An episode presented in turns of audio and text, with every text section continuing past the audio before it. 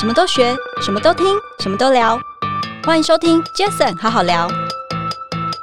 嗨，大家好，我是 Jason，欢迎收听 Jason 好好聊。这个 Podcast 成立的目的呢，主要是希望透过每一次邀请我在不同产业领域的来宾朋友们，借由对谈的方式，轻松分享每个人在不同专业领域上的观点与经验。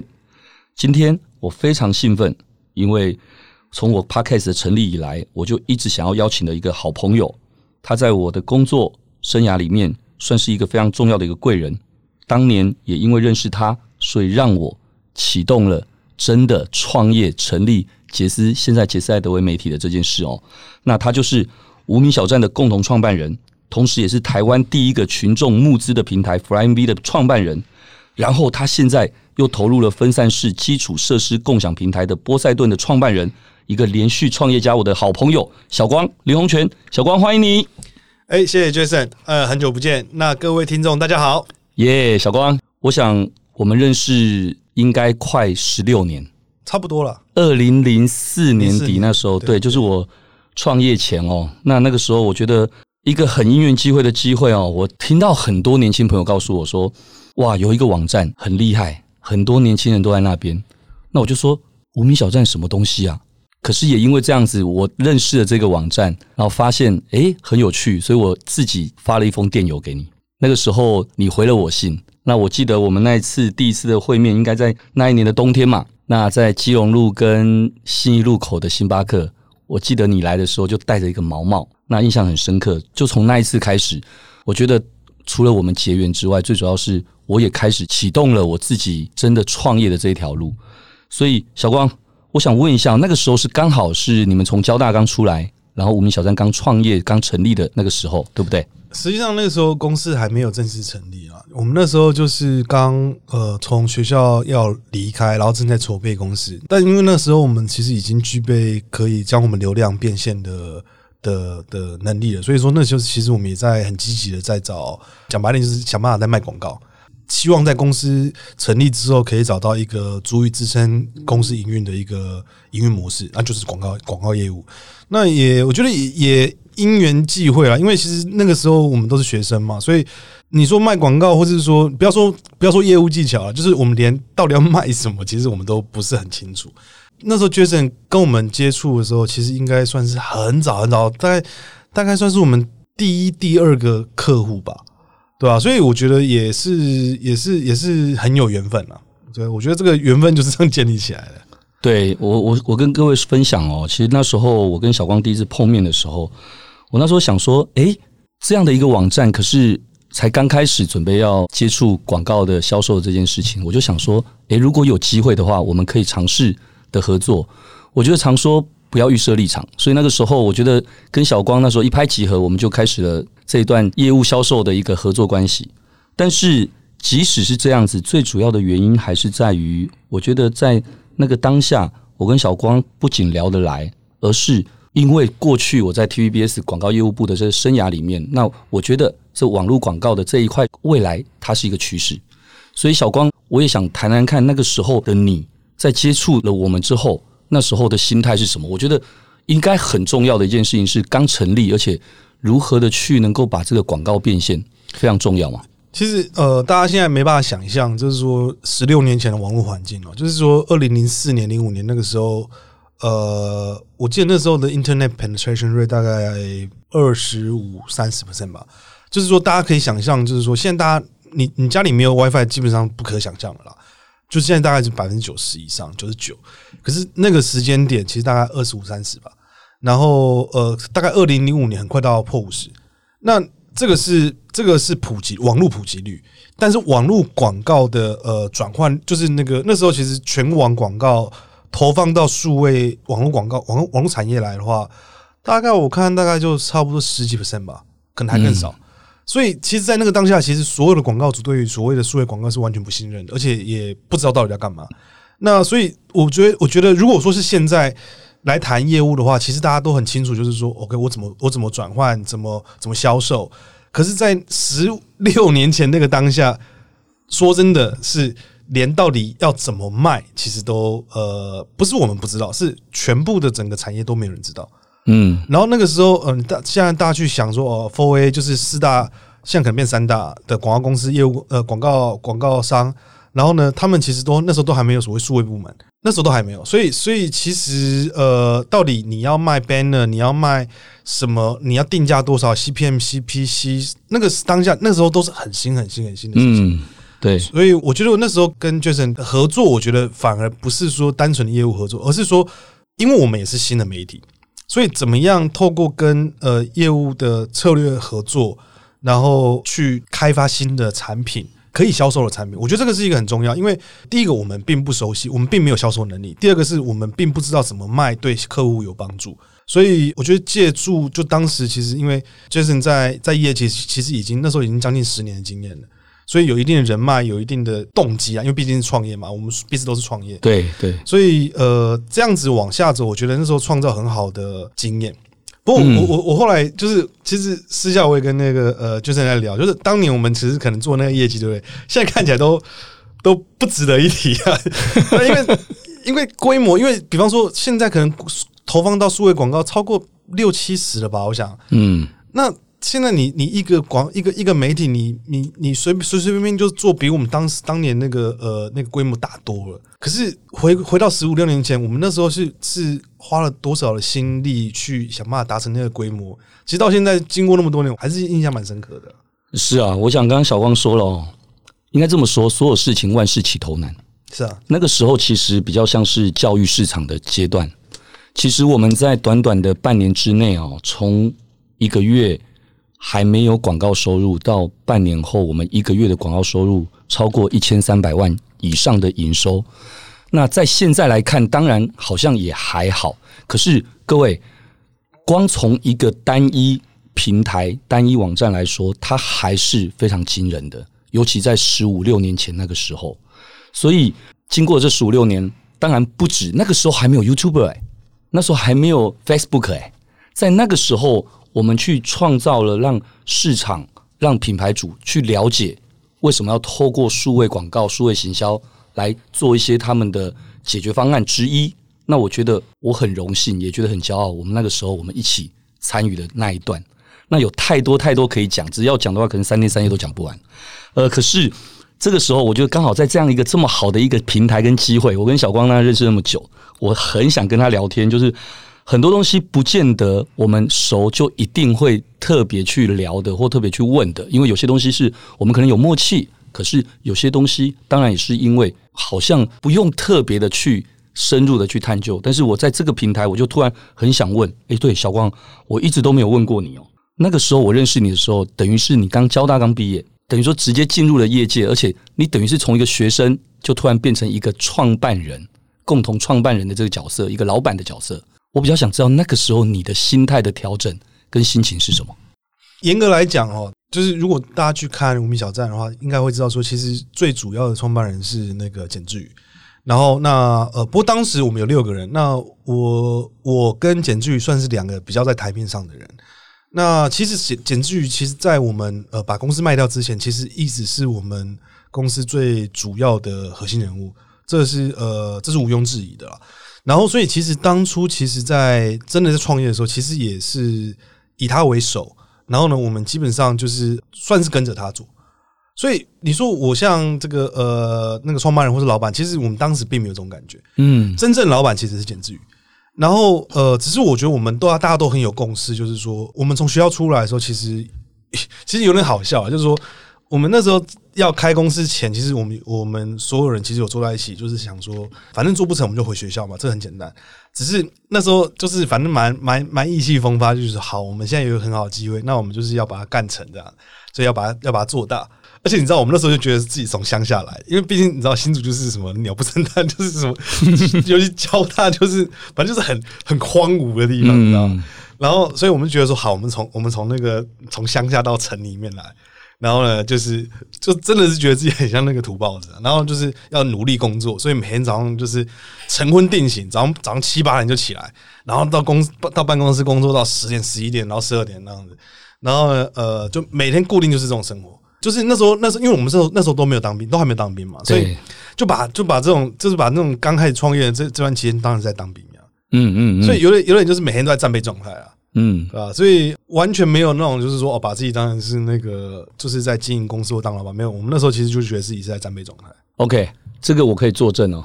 因为我刚才虽然是我来提这个问题，但是因为是个节目，所以我当然是有点像是在为大家提这个问题一样。因为很多人或许这个时候你也正准备要离开校园，甚至有机会可以创业，你也想要知道，诶，有些心态是什么？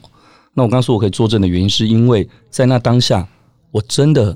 很清楚记得小光那时候他们没有任何的价值，没有任何觉得什么是老板这个问题。因为创业初期，其实你可能比。所谓一般的大公司的员工，其实可能还要辛苦，一定得更辛苦，而且所有事情你都得要做。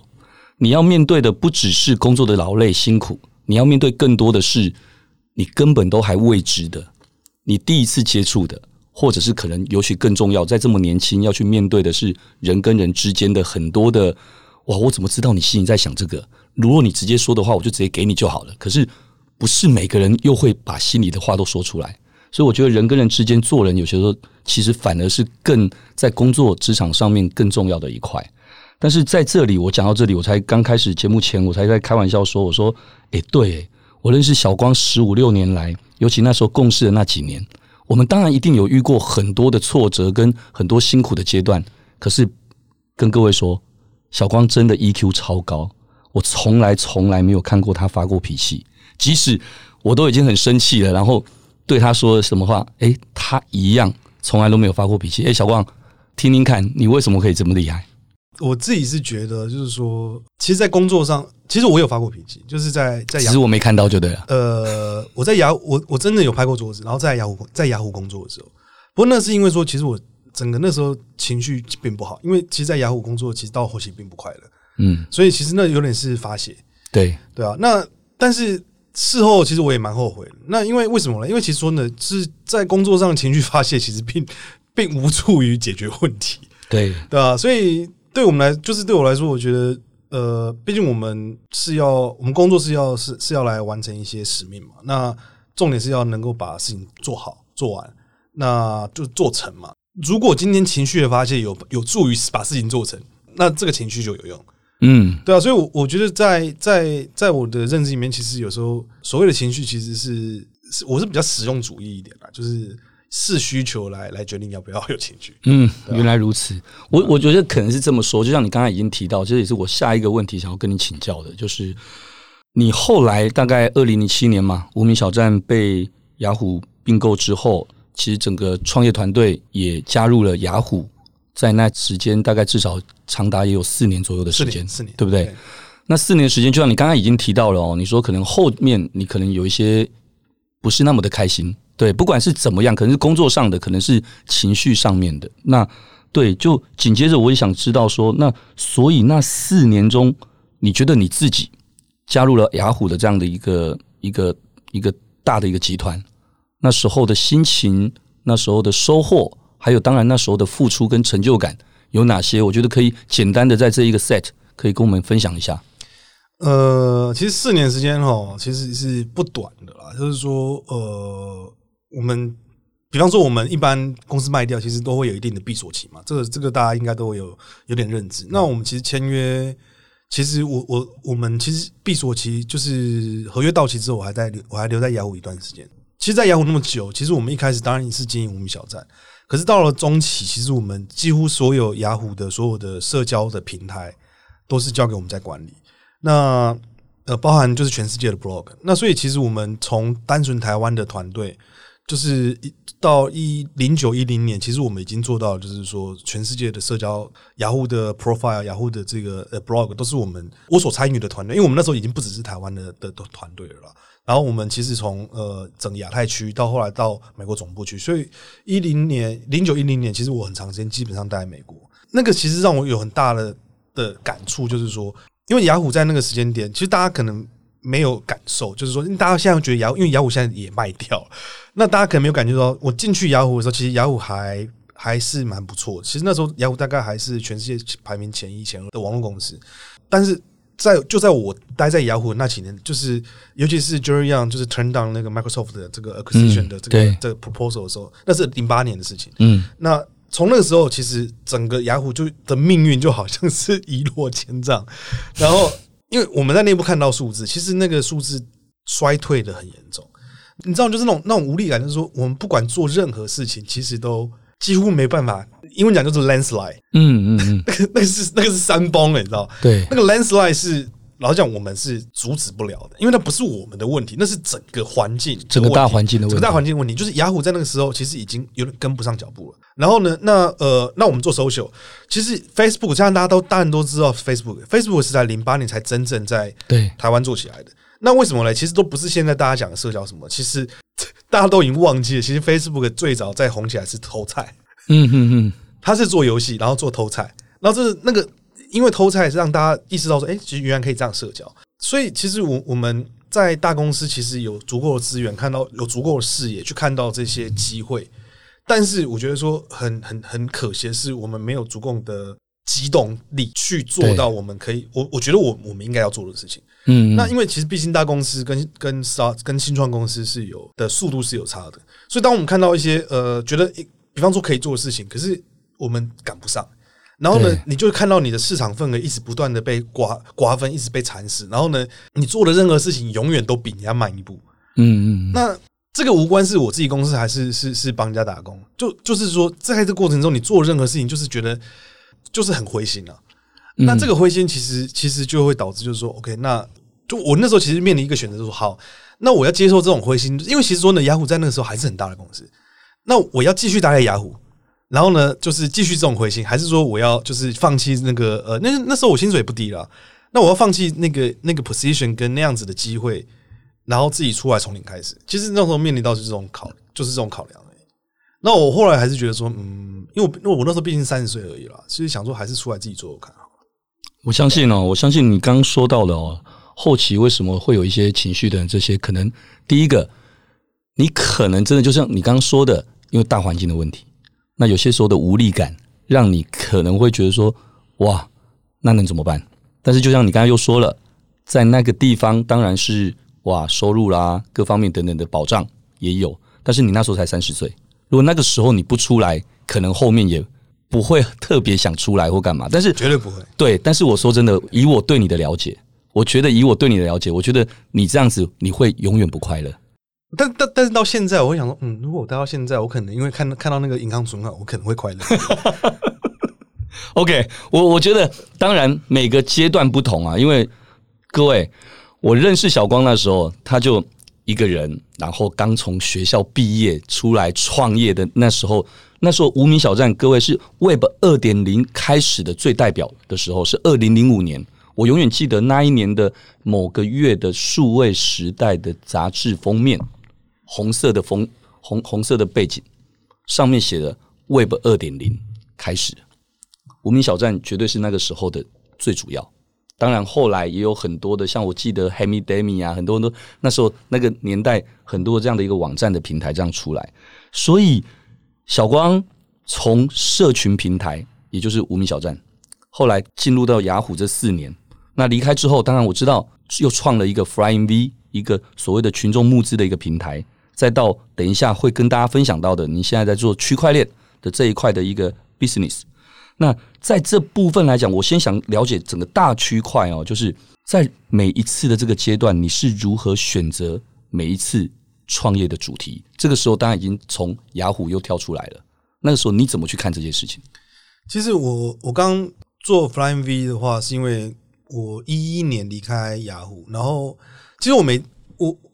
其实蛮好玩，就是说。我在一零年待在亚待在美国的时候，其实看，因为那时候零八零九年是美国的金呃金融风暴，所以一零年的时候，其实那时候其实慢慢在回复苏，经济在在复苏，然后那时候有很多新的创意跟新的 startup，其实在美国开始在发酵，所以我我我那时候在美国看到那个氛围的时候，其实其实其实很很很振奋，你知道吗？因为嗯，其实那是一个环境的问题。那回来台湾的时候，发现说，哎，其实。台湾那时候真的还蛮闷的，就是很落后了。那时候其实蛮落后的，所以我我我就很想做点什么东西，但是我就说我我始终想不到题目，所以我其实我是先开始做投资，嗯，对，我包含个人投资跟去成立一些呃那个天使基金。那所以可是我后来觉得说我，我我传统的，因为我毕竟不是投资背景出身的，然后呢，呃，所以我就是那时候看到美国有个 Kickstarter，那我觉得，哎、欸，这个模式其实是。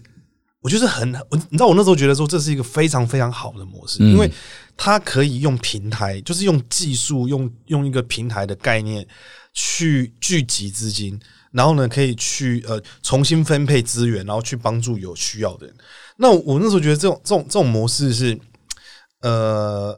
如果做得成的话，可以改变很多事。那包括我身边有很多朋友，然后呃都是很有才华，但是就是他们就是可能在。为了生活，然后缺了一点资金，然后可能就是去做原本不愿意做的事情。是在那个当下，其实我觉得说好，那如果说我可以透，因为我其实那时候是心里是想把我的 career path，就是我的我的我的未来的工作转型比较偏向做投资。嗯，那所以，可是我又不想做传统的纯投资人，所以有我就是变成说搞了一个群众募资平台，还是搞技术，还是搞平台，可是是目的是为了去帮助一些呃投资一些未来的产业。是。哦，那所以其实我我除了群众募资之外，其实同时间其实我做了我我自己去创了天使的投资基金，对，还有股权投资基金。所以其实我呃这一一二年做 Flying V 到一八年吧，就是大概七八年时间，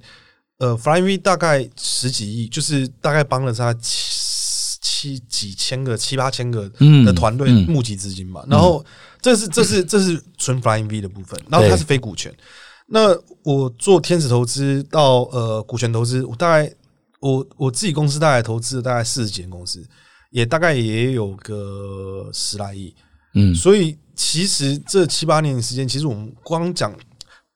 我们讲投资这些钱都不是我都不是我的钱，其实都是。整个放嘛，整个放，然后或是说这个股权群募呃股权群股权呃应该说群众募资来的钱，对，那这些钱其实加起来其实也不少，但是我觉得就是说我到后来就是呃为什么我现在想要做新的项目，其实有一个很大的原因是说，我发现我自己对于投资的，但投资有赚有赔，这个这个东西是必然的，对，但是我对于投资，因为投资我没有办法参与别人公司，嗯，其实说真的投资就变成说你是你是投资别人，然后你是有时候是可以。帮人家解决一些问题，或是说给一些建议，但是实际上你永远没办法亲手亲自去参与。嗯，对，因为你没办法，因为你第一个你你没有空，第二个事情是说、嗯、人家也不要你参与啊，因为那是别人的公司啊，对，我只是投资而已嘛。对，就你你你你了不起，最多挂个董事，然后呢偶尔去开个董事会，但是实物上真正的经营还是经营团队，所以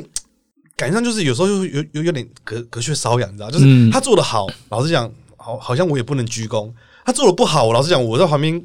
你急也没有用，所以就是有点像，因为我们是自己冲自己做做做 startup 出来的，所以做投资对我们来说也会有点。有些人有些人会转型做投资，会做的非常好。好像简我刚刚提到简志宇，他现在就是就是在就是在帮跟杨致远嘛，呃对，就杨致远就是 Jerry Yang，他从雅虎退下来之后，自己成立一个叫 Amy Cloud 的一个一个一个 venture fund。对，那呃简志宇就是在等于说是。等于就是他的他的 partner，就是呃帮他做投资，那也做得非常好。所以等于说呃，像简志宇，我那时候其实也是看到他，诶，他转型做投资，我也觉得我也还蛮想这样做的。对，但是我后来发现说，其实我对投资的热情可能没有那么大，我我可能还是比较想要做产业。嗯，那就是个性不一样，所以每个人不一样，对吧？OK，所以可能也因为这样，所以你才会后来经过了 Flying V 的这个阶段之后，就到了现在。OK，现在跟 Blockchain 有关的 business，对，不对？对啊，也是，而且是亲自跳下来。对啊，而这亲亲自跳下来，我所据我所知是非常非常有一些难度跟一些门槛的。但是也因为有这些，可能才又让你重新把你那个创业的魂、那个热情又给激起来，可以这么说吗？Yes and no 吧，因为因为其实我觉得我我们毕竟不是第一次，因为我刚刚讲我们第一次开公司、第一次创业的时候，老蒋还蛮。蛮热血啊，就是我刚刚讲说，我们会有有有，我都在旁边看，每天早上行军这样去去上班，然后那时候就每天起来都蛮 蛮蛮热血。但到现在，我们就是已经到中年，就是老实讲也有经验，然后所以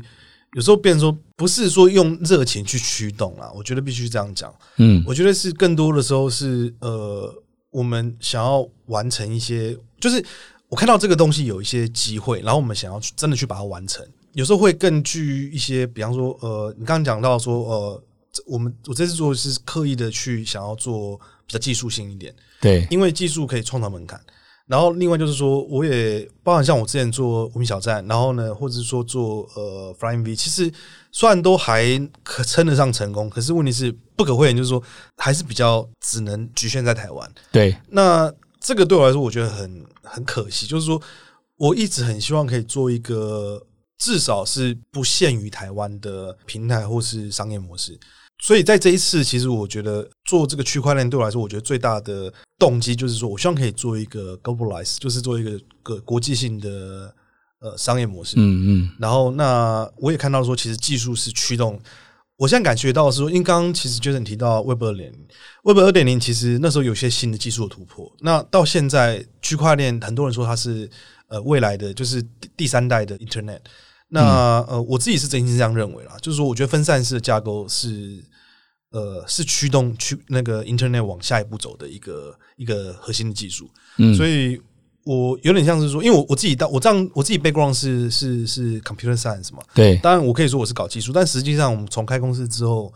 呃，很多年没有真的好好去钻研技术啊，这是也是这也是事实，嗯，那只是到现在我我是大家很难想象，就是说我大概这两三年其实读了非常多的论文。然后重新去看技术，重新去读论文，然后重新去某种程度上，我甚至可以说是我是我是我们自己公司的 CTO，嗯，然后呃重新去决定技术应该往哪个方向走，而且都是蛮深的技术。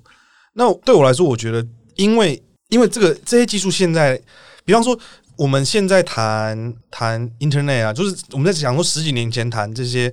谈影音平台，十几年前其实是没有，就是时间点还没到，大家会觉得技术很难。可是现在你讲说直播啦，讲说这个手机的这个呃这个呃手机串流什么，但这个就变成是一个很基础的一个功能。嗯，那所以我们现在谈，我现在谈的很多，我们现在正在做的技术，现在看起来很难。实际上，我相信再过个三年五年，其实就会变得是就是很通用的了。对，所以其实我们只是在在这个前期投入资源成本去做做做研发。然后我们希望可以到，我们希望可以走比他更前面。嗯，所以这个平台我知道叫波塞顿，对对不对？所以以目前来讲，波塞顿以这个样的一个共享经济的模式，我觉得简单的分享一下，就是目前的在对整个消费者端这边的一个所谓的推动的状况啊等等，又该是如何呢？因为我知道大概有一段时间的的的推动了嘛，对不对？对啊，我觉得简化来讲哦，因为从因为。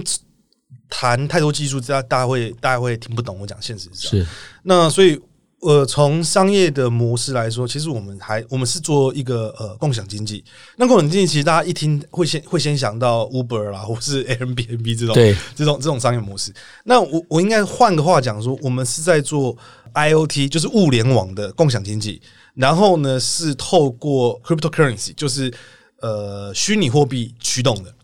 那这个听起来还是很多技术名词，但是没有关系。就是我们希望去把你家里的闲置的物联网装置，那现在大家想说，哎，物联网装置我家没有啊，大家可能没办法想象自己家里有什么物联那个物联网装置。对，我我这样讲啊，就是说你家电视有没有网络啊？有的话就是这就是物联网，就是了。那你你的手机算不算？其实算。对。然后呢，那其实大家慢慢去想，会发现，哎，其实我家里的电脑也算。那所以我们简单讲，就是说。当你的家里的这些物联网的装置在闲置的时候，那我们能不能让它去贡献资源，然后让它可以帮你赚钱？嗯，这里面的难度在于说，OK，那我怎么样去重新分配这些闲置的资源，并且卖给有需要的人？嗯，而且他可能不是卖给台湾人，他可能是卖给美国人，他可能是卖给日本人。就是那这个边就是说，呃，他，所以我们有点在创造一个数位资源的交易平台。对，那这个呃，就简单讲，我有有时候开玩笑讲说，我自己觉得最好的商业模式，其实就是卖水电瓦斯啊，就是这种 utility。为什么呢？因为水电瓦斯这种是民生必需品，对，你永远都需要。对，所以我就希望去卖这种永远大家都有需求的资源。嗯，在这次的商业模式这边，其实我希望就是往这个方向做。那到现在的话，其实呃，我觉得最难的事情是要提供一个动机，因为。你任何一个，你跟他讲说好啊，那那你为什么要提供我？我提供这些资源出来，我有什么？我有什么？我可以得到什么？对，大家都会先问这个问题嘛。对，所以讲白一点，就是我们我们提供呃虚拟货币作为你的奖励。OK，你提供这个资源出来，那我们会试呃，因为我们我我们会帮你卖掉嘛。那你你等于说你你小时候在我们就去收收废五金嘛，我们收废五金，那我收来我我把它收来之后，我把它卖掉啊，对啊，那这样我才我才能分你钱嘛。那所以说我们要试说我我跟你收来的资源值多少钱，我再分给你这个虚拟货币。是，所以第一步我们要先去发币。嗯，对，所以其实我们去年一整年呢，我们是一九年初成立的，然后我们去年一整年做的事情就是去发币。嗯嗯，那发币听起来，你知道发币如果是以技术来说，其实只要五分钟，非常非常简单。对，但是发完币，第一个是谁要买？嗯，然后再来就是说，那你没有交易量，你的币就是垃圾。所以其实我们花了很大心力去。呃，去经营我们的交易量，经营我们的社群，经营我们的投资，所以你可以想象，我们这间公司从第一天我们就公开交公开发行了，嗯，因为我们就已经把我们的这个这个 token 那个 token 某种程度上它就是有个交易价值存在。那我们从去年五月的时候，第一次呃，我们叫做初始代币发行嘛，就是 initial coin offering，然后我们发行到现在一年半的时间，我们成长的我们的币价成长大概呃六十倍。嗯嗯，对，那听起来这因为一般股价不可能成长那么多了，对啊，因为特斯拉也没那么多啊，对啊。那但问题是我们这种成长，其实在，在在在在币圈哦，在那个 cryptocurrency 里面，其实就只能说是呃还可以，还可以。对，但是我必须要讲，就全台湾有发币的项目，因为很很很多人都有发币嘛，活下来的大概也只有我们，因为大多数其实发币要活下来几乎不可能。我这样理解可以这么说吗？就是你用了。大家的，所以大家当然就叫做共享，对，共享经济。从共享经济的这件事情，然后用大家的闲置资源，然后去为大家变现，对，再用 token，用虚拟货币来做 incentive，对。所以这样的一个 business model，其实可能在共享经济有了 Uber 等这些来做验证，对，对不对？闲置资源不用讲，inventory 的东西，从广告到各方面，包括 Elon Musk，其实 Tesla。其实能源电未来大家也想做这样的事情，不管从太阳能到未来电动车普及之后，我相信每一台电动车不只是 Elon Musk 说的自动驾驶可以开出去帮你赚钱，那是 Uber 的的一个逻辑。对，相对的每一台电动车，别忘了它的底盘就是一百度的电，至少那有这么多几万台的电动车的一百度的电在街头行驶，再回来家里充电，它可能是离峰时段的充电。它可能是三分之一、四分之一的价钱，可它如果有机会在尖峰时段卖电，那我觉得这某种程程度的逻辑有点类似，一样的，一样的。所以其实只是你是在储存的一个这个场景，对不对？平宽，OK，平宽也可以，然后算力也可以，OK，对。所以其实呃，我们讲的资源简简单讲就是电脑的三种资源嘛，就是储存、平宽跟算力。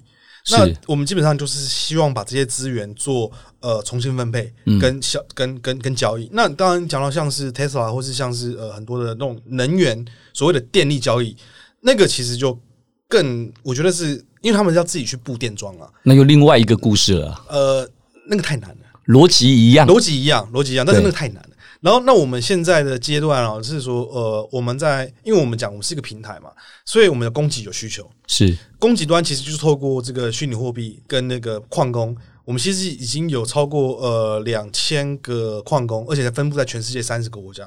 那其实我们收拢的资源超过一 TB 的一 TB 的频宽，然后呃超过五 PB 就是五千 T 的这个呃储存空间。OK，其实还蛮蛮大的，其实蛮多。然后那。那现在，可是问题就变成说，我们有点是，我们是供过于求。目前啦，我们目前我们资我们的供给很多，那我们现在就是要想办法要把它卖掉。理解。那我们现在已经有做了有一些有一些算是呃有一些 case 吧，有一些 sales case，然后我们开始有在有有在有在有在卖掉一些这些空间，那也有一些不错的成果。嗯，OK，好的。我想哦，从十五六年前的无名小站到后来 FlyMV。然后到你自己做了一些投资，这个我觉得这些过程一定多多少少让你不管体验了在在工作上或在人生的旅途上，我觉得包括我刚说的嘛，我们认识你的时候到现在，你已经是一个小娃娃的爸爸了，现在奶爸一个，哈，所以在人生的这旅途上，一定会有不同的心境，不同自己想要的跟不想要的。那当然，我觉得新的一个项目，刚刚也提了。哪有一个项目是轻松的？它有更多的天时地利人和要掺杂在里面，不是？就像你刚刚说的，其实雅虎在那个时候的一个一个大一个大环境，它也不见得能够完全的对抗这个大环境。对，那大环境是是整个是汹涌而来的，那没有办法。可是至少有一件事情是没有错的，就像刚刚我中午其实可以跟小光一起吃饭哦，我在你开口前三句，我就感受到，其实我觉得我们真的都很感恩。为什么？因为这十五六年来，我觉得我们的初衷还有我们的本性本质，我觉得一个人的本质不变，这是最重要的。所以这也是我认为为什么我那时候说我刚一开始提到这个节目刚开始的时候，我很希望有机会能够邀请到小光，因为不单只是因为小光让我那时候开启了创业，然后做数位媒体代理这个 business 这条路，更重要的是，我觉得十五六年后，你看我们可以一起坐在这边，刚刚吃饭聊天，现在坐在这边能够这样子的谈笑风生，能够去分享，不管过去的一点简简简单的一个经历观点。或是未来，我们还在努力的展现给，不要说给谁看，给自己看，自己对自己有一个很大的一个负责。那最后，我也想要再问你一个问题哦，就是从过去创业的这些项目来讲，刚刚说的无名小站、FlyMV 到现在的这个波塞顿，那都是在打造一个平台。今天我们也是在某一个平台相会，什么平台？Podcast 的平台。我一直觉得十五六年前我认识你的时候，无名小站，后来 YouTube、Facebook。一路这样过来，到十五年后，我接触了 Podcast 的这件事情。我认为，其实对我来讲，它只是一个没有影像的 YouTube，我自己这么看待。但是，不管它是用什么样方式的渠道去呈现，它就是一个时代大家所肯定或认同或愿意期待它会不会是下一个趋势的一个呈现。Podcast 这个平台，简单分一下你怎么看？我觉得你刚刚已经有一个很好的那个 comment 了，就是就是一个。嗯，就是一个没有影像的 YouTube。嗯，那我觉得是这样子，就是说，因为影像的呃 video 的这个呃制作成本相对会比较花时间，就是你必须要剪辑啊什么门槛嘛。但但 audio 就是声音也需要剪辑。哦，我我举例来说好了，嗯，我其实不然前几年大陆会讲呃知识变现嘛，对，所以就会有像得到啊，或是这种有声书，对。那呃，其实很多人是在通勤过程中。然后，或者是说在开车，或是在甚至运动，包括我自己也是。对，就是说在那个过程，因为你需你你你没办法看，对，或者说你没办法用双手的时候，你用听的时候，其实可以去获得一些东西，获得一些东西。那这这个东西其实会对于很多人来说，其实它是一种，就是利用你的闲置之的时间，因为你这些零碎的时间，其实你你要做什么专心的事情是不可能的。对，所以我觉得说。Podcast 或是广播，其实它原本就有一个这样子的定位了。相对来说，它是它是呃，像以前像是呃抖音短视频，大家觉得这这谁要看？嗯，对。但是问题是，它确实它打中了很多现代人的需求，没有错。对，所以我觉得我觉得 Podcast 这种声音，其实它也会 hit 到某一个某一个呃某一个某一个时间的，就是它不是你全时需要的。对，可是它在你某个特定的情境之下，你会需要这样子的 content，嗯，对啊，因为你你比方说像我之前在运动的时候，我也会想要听音乐，嗯，对，但是我现在我现在运动的时候，我会听书，对，啊、呃，就是就说，哎、欸，这好像可以利用时间，嗯、呃，所以我觉得，呃，以需求来说，我觉得 Podcast 会有它，呃，它会一直存在这样的需求。是我节目刚开始的时候，我说十五年前那时候的无名小站，哎、欸，我自己没有写部落格。我自己当然也没有 po 所谓的照片，因为那时候大家要看的也是正妹的照片啊。对，但是后来 YouTube 它的门槛，还有包括今天不是每个人都需要去做这样子完全的 show off 的这样的一个一个角色。但是到 Podcast 第一个，或许是因为它的进入门槛相对比较低一点，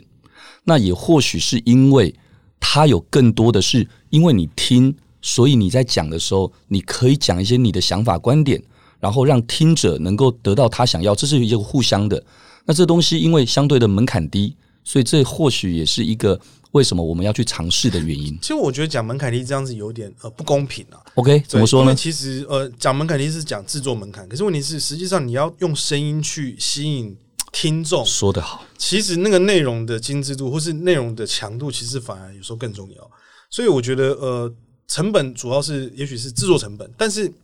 呃。在内容的规划上面，也许不尽不完全尽然，所以我我觉得只是我觉得只是内容的呈现形式不一样了，不不完全是成本高低的差异。嗯。OK，我觉得小光这个想法哦，我觉得我自己在这今天这第五集的这个这个播出，我其实确实在这一段时间，我确实有这样的感受，没有错。它的制作门槛、进入门槛是低的，可是相对的，如果你没有更多的去吸引别人，那谁要听？就你自己听，那没有感觉。所以制作门槛是一件事情，重点是在这个内容，因为你透过听这件事情，他运动就这半小时，他通勤就这半小时，他为什么要选择你？因为有这么多，你今天抖音等等这些可以很快的十几秒就跳到下一个人，可这不是，这一听至少二十分钟、三十分钟或者是一个小时，所以如何的吸引听众能够去做到？这件事情，我认为你刚刚说的没错。我自己至少我是这样子深信着。好，所以我想，真的是因为时间的关系，如我刚刚所说的，我如果要跟小光聊的话，大概聊个三天三夜都可以聊不完。但是因为刚刚提到了波塞顿的这一块，我更期待的是接下来不久的将来，我们能够如刚小光跟大家分享波塞顿的这一个 business model，在更多的场景、更多的可以去适应的一些。所谓的呈现的范范畴上面，能够有一些展现。那不久的将来，我也可以再一次邀请小光一起来，针对很 focus 的针对波塞顿的这样的一个 business model，能够有更多的一些分享，好不好？好，谢谢。好，好不好？那我想今天我们就先感谢大家的收听，也谢谢今天我们来宾小光林洪泉。小光，我们 Jason 好好聊，下次见，谢谢。